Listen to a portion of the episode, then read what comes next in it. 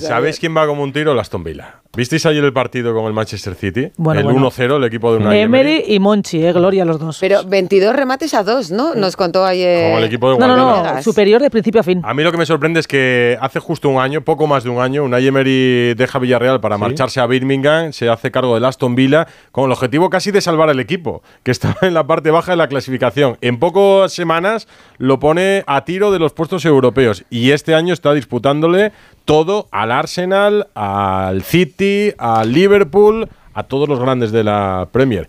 ¿Conocéis al director de operaciones de fútbol del Aston Villa? Oye, que, Lo conocéis, pero a lo mejor no. Qué nombre tan interesante, ¿no? Director de operaciones de fútbol. Enorme, el cargo, El el director cargo. de fútbol, ¿no? Sí. Damián Vidagain, buenas noches. Compañero. Hola, ¿qué tal? Buenas noches a todos. Buenas noches. ¿Qué tal? Un gusto hablar con vosotros. Muy, bien, muy bien. Una hora menos en Gracias Londres. por la llamada, ¿eh? ¿Ya estás acostumbrado a los, Sí. a los horarios del Reino Unido o no?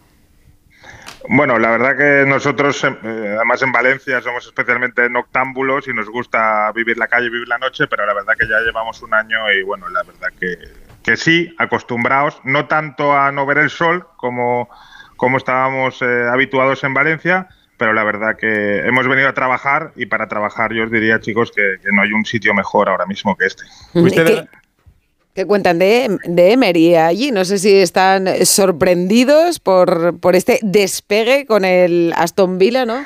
De casi descender a estar tercero por delante del City, del Tottenham, del United. Sí, bueno, la, la verdad que aquí Unai ahora mismo, mm, vamos a ver, se presenta a gobernador del estado de las Midlands Y le votan. y ga- y gana a la búlgara, ¿no? O sea, sería una mayoría aplastante. Lo, lo que ocurre es que también hay que tener en cuenta que los malos momentos en el fútbol llegan y hay que tener los pies en el suelo. Unai, Unai llegó, llegamos juntos hace un año eh, con un grupo yo diría, de, de muy buenos profesionales en el, en el cuerpo técnico y poco a poco hemos ido modelando el club. Es un club muy grande, el Aston Villa, es un club que ganó la Copa de Europa en 1982 y que desde 2006 no estaba eh, al nivel de su historia, es el último año que jugó en Europa. Y la verdad que cuando llegamos aquí, el, el proyecto eh, giraba en torno a Unai, le dieron a Unai eh, un folio en blanco para construir el club que él tuviera en mente eh, a través de sus experiencias. Yo creo que esa pues fue eso, la clave. eso es un Eso es lujo, ¿no? imposible de encontrar. Eso No, no, es difícil claro. que te lo den, sí. Bueno, y, y denota Pero, una gran eso es- confianza en el entrenador también. Sí. Sí, claro, tú ten en cuenta que una Emery, una Emery en ese momento eh, viene del Villarreal de jugar las semifinales de la Liga de Campeones con el Villarreal, que se dice pronto y se olvida fácil, pero es un hito, pero también en, en clubes, que, que además yo coincidí con él cuatro años en el Valencia, en el Sevilla donde coincidió con Monchi, en, en el Arsenal, eh, aunque, aunque acabó eh, prematuramente su aventura, lo metió en la final europea eh, después de 13 años, en todos los clubes ha conseguido el máximo rendimiento y para ellos la llegada de Unai al club, aunque Steven Gerrard era como una figura nacional, el anterior entrenador, era como, como un salto de calidad. Por eso Unai eh, abandona el Villarreal, donde estaba muy a gusto y donde era un referente también en el club amarillo, además con una relación extraordinaria con la familia Roch, por, no, para salvarle del descenso, que esa era la situación coyuntural en ese momento, sino porque se le da la posibilidad de construir un club, se nos da la posibilidad a los profesionales de construir un club prácticamente desde cero eh, en un intento de devolver al equipo a Europa en un plazo de dos o tres años. Lo conseguimos en siete meses, estamos ahora en la conference y ahora pues después de un verano donde creo que además con el trabajo en equipo y la llegada de Monchi, que es un salto de calidad también, hemos conseguido conformar un equipo que ha sido el duodécimo en inversión y que sin embargo estamos el, tercero ahora, con lo cual todo anda, todo anda bien. Y luego lo de ganar a, Pep mola porque no lo había conseguido una Emery todavía. Eso hace especial ilusión, aparte de- del equipo que es, de estar luchando por lo mismo. Bueno, yo creo que hay una, ayer estaba muy contento, pero ha sido un poco consecuente, tampoco con estigmatizarse ni, ni tener un, un trauma personal por no haberle ganado hasta ahora y tampoco ganarle a Pep significa que te vayan a entregar la Copa de la Premier. O sea, él, él ahí equilibró bastante. Yo creo que él estaba mucho más contento eh, por el hecho de- del rendimiento que dio el equipo, porque seguramente habrá algún equipo o, hay- o haya habido algún equipo que le haya ganado al City colgándose del larguero y marcando en un córner y y ganando apurado, pero lo de ayer fue una exhibición futbolística y me, me duele decir esta palabra porque parece un poco eh, grandilocuente de autobombo, pero es que fue extraordinario el partido que hizo el equipo y superando al City, donde el City es el mejor equipo del mundo, que es con la posesión de balón y con la presión alta, con lo cual yo creo que el, partido de Unai del Aston Villa eh, fue perfecto, yo creo que ahí radicaba más su felicidad. Luego además ellos dos tienen buena relación. Eh, te permito confesar que después del partido estuvimos juntos con Pep y bueno, no deja de pensar Unai por haberle ganado que Guardiola es el mejor entrenador del mundo, como siempre repite Unai. Mm. Aunque yo siempre le digo a Unai que él, que él ya andará cerca. el caché de Unai es innegable, mm. Damián. En los últimos años tú ya formas parte de su estado desde hace tiempo, ha estado en el PSG, ha estado en el Arsenal. ¿Crees que en el Arsenal se arrepienten de, no haberle dado más tiempo a, a Unai Emery? Bueno, yo creo que el Arsenal va como un tiro también, porque Mikel Arteta es otro entrenador extraordinario lo está haciendo muy bien. Yo lo que, yo lo que creo es que eh, Unai en, el Arsenal lo que no tuvo, desde mi punto de vista, fue en aquel momento la estructura adecuada para poder desarrollar el trabajo con paciencia. El Arsenal venía de, de tener un entrenador 23 años, que era Arsene Wenger, con, con, las cosas buenas y las malas herencias también que se suelen eh, ocurrir o que suelen ocurrir en un club después de tanto tiempo y él apenas estuvo año y medio. En ese año y medio, el primer año se quedó a un punto de entrar en Champions, en una liga muy competida y finalista de la Europa League y al empezar el segundo año pues no se tuvo paciencia. Luego es verdad que ahí hubo una serie de factores internos en el club que yo me voy a mm, reservar, pero que yo creo que Arteta, todas las decisiones que Unai tenía en la cabeza de reestructuración de aquella plantilla las ha hecho Arteta, no porque fueran idea de Unai, sino porque yo creo que eran situaciones lógicas de jugadores con altos contratos y bajo rendimiento que el Arsenal tenía que corregir y al final así ha sido y ahora el Arsenal tiene un equipazo y un entrenador magnífico. ¿Cuál es el objetivo que os marcáis este año? Bueno, el objetivo es el siguiente partido, al 8 los Simeone. No, no, no, no quiero tirar de tópico, pero cuando, Eso no vale. Cuando tú vienes... Cuando Eso ya lo tiene pillado el cholo, no vale. Sí, pues bueno, pues lo diremos match by match, ¿no? Mm. No sé, por, Eso sí, yo, así sí.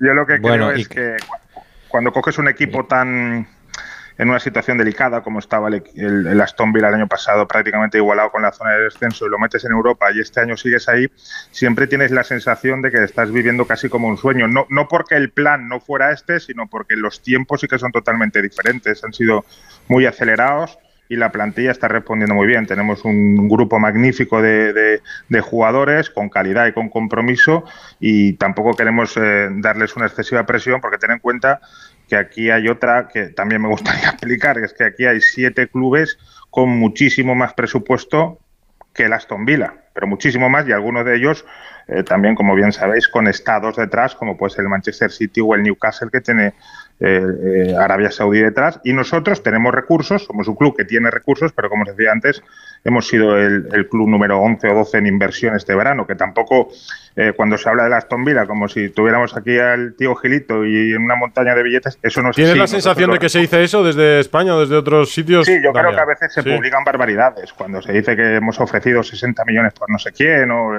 70 por el otro y que estamos en la carrera por no sé cuántos, yo creo que la gente no controla bien. Nosotros somos un club que tiene que ser muy eficaz en su política de reclutamiento y para eso, entre otras cosas, el club ha apostado por acompañar a una con Monchi, porque Monchi... Eh, por, pues ejemplo, tema Monchi, Damián, eh, eh, ¿tienes la sensación de que a Monchi se le trató bien en su salida del Sevilla, su llegada a la Aston Villa?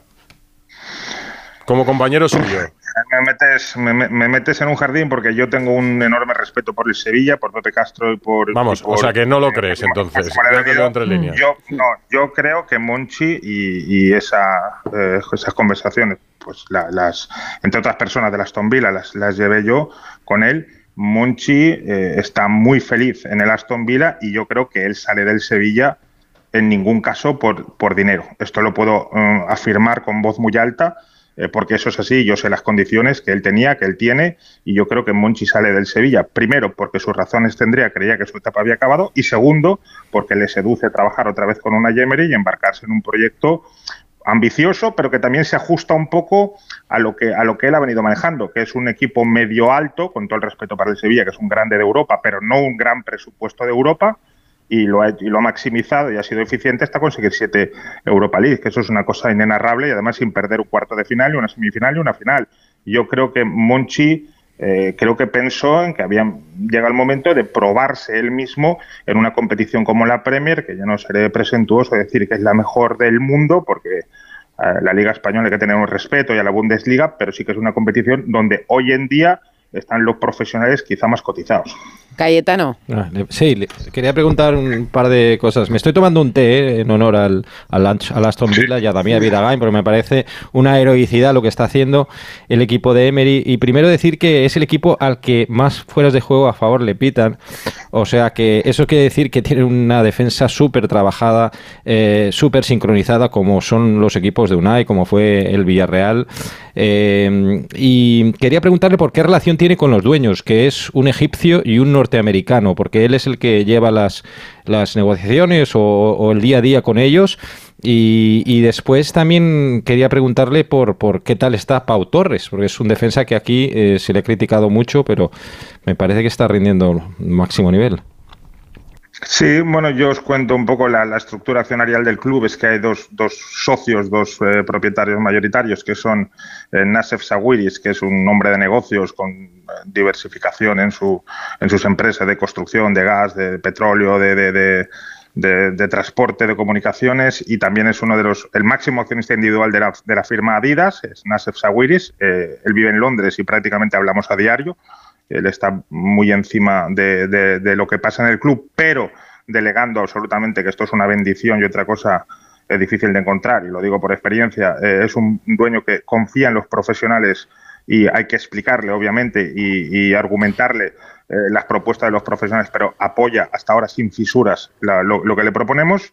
Y luego el, otro dueño eh, se llama Wesley Edens, él es un un financiero, un, empresario norteamericano que es el dueño de Milwaukee Bucks en la NBA, entre otros negocios. Tiene negocios ferroviarios, también de inversiones en, en energías renovables. tiene un portfolio de 300 inversiones, que es otra persona que le encanta el fútbol y que está en el día a día y que como vive en Nueva York, pues, pues hablamos con él pues a lo mejor dos veces a la semana, pero es una persona que también es muy sensible, que se interesa por nosotros. Hace poco estuvimos con él, además, viendo los Bucks contra los Mavericks de Doncic en un partidazo y ha construido allí también una franquicia increíble en Milwaukee, que era un mercado pequeñísimo, lo hizo campeón hace dos años y ahora es quizá uno de los mejores equipos de la NBA. Estamos en buenas manos, la verdad.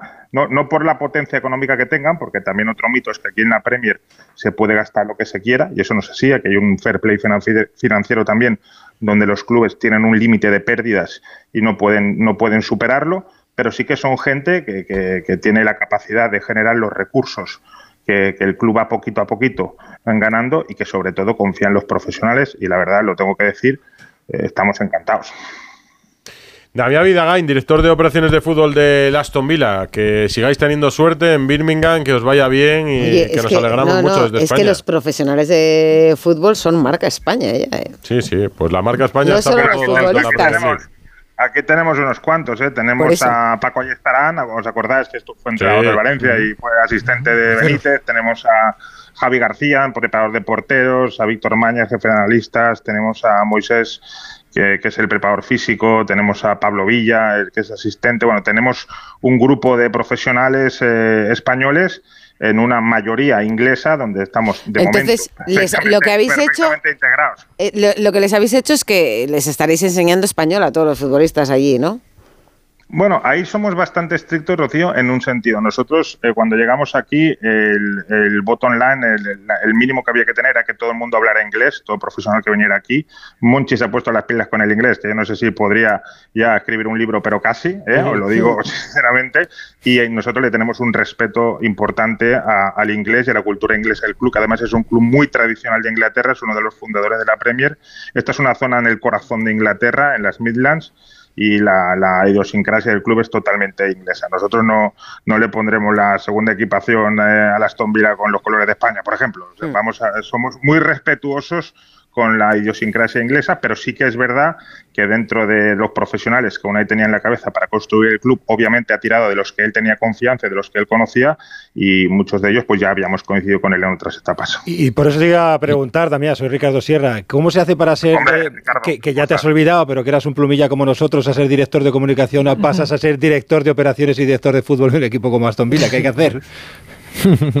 muy Pues, eh, pues, yo creo que yo un día se lo dije a Cayetano, eh, yo creo que cuando, cuando vas cumpliendo etapas, intentar crecer hacia, hacia otro sitio, prepararte y sobre todo aprender y estar muy atento de la gente que nos rodea. Yo he tenido la suerte de, trabajar con gente muy importante en el mundo del fútbol, con, con Manolo Llorente, con Mateo Alemán, con, con, con Unai, con Ernesto Valverde, con mucha gente y, al final tienes que ir absorbiendo eh, lo que ellos te van enseñando con Javier Gómez, que es ahora adjunto a Javier mm. Tebas y es uno de los mm. también mejores profesionales que hay en España. La verdad que he tenido la suerte de a lo largo de ya, dejé la profesión de periodista hace ya casi 16 años, que el tiempo vuela, Ricardo, y, la, la, verdad que, he tenido la oportunidad de meterme en el mundo de la gestión, pero sobre todo a través de abrir mucho los ojos y escuchar a las personas que tienen sentido común.